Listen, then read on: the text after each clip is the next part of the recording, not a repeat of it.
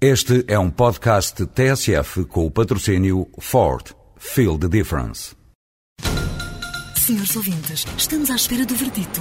O júri vai comunicar a decisão? Já está. A decisão foi tomada. O Ford S-Max foi considerado o carro do ano de 2007. Ford S-Max. Sinta a diferença. O júri sentiu. Ford. Feel the difference. Presidente do Governo Regional da Madeira demitiu-se e colocou o Presidente da República perante o facto consumado de ter que dissolver a Assembleia Regional para garantir a governabilidade na região.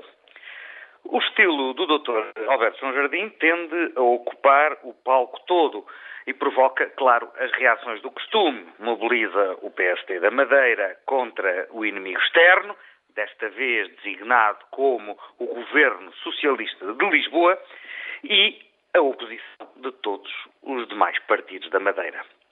Como de costume também, o PSD Nacional lá veio cumprir o doloroso dever de apoiar a decisão do Dr. Jardim. Mas o que deve ser escrutinado são os dois argumentos invocados para a demissão.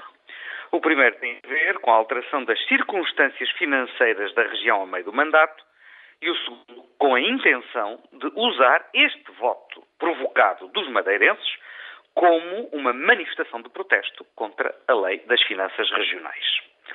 Em meu entender, o primeiro argumento não procede.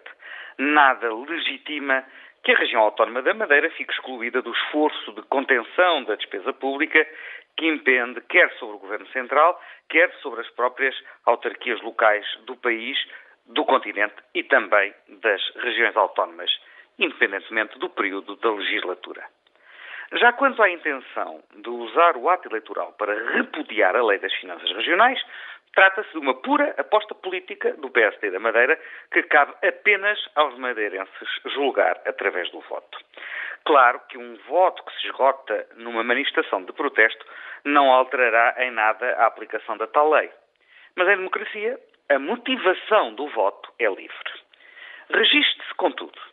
Que ao fim de 30 anos de democracia, pela primeira vez, há um político português que assumidamente aspira a ser pessoalmente plebiscitado.